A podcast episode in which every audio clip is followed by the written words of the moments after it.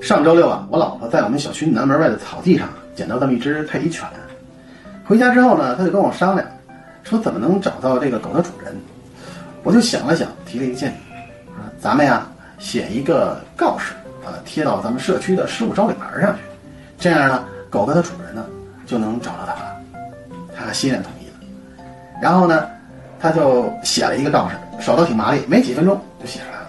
内容是：本人于今日下午十七时许，在小区南门外的草地上捡到了棕色的泰迪犬一只，雄性，十个月大，脖子上啊套了一个花的项圈。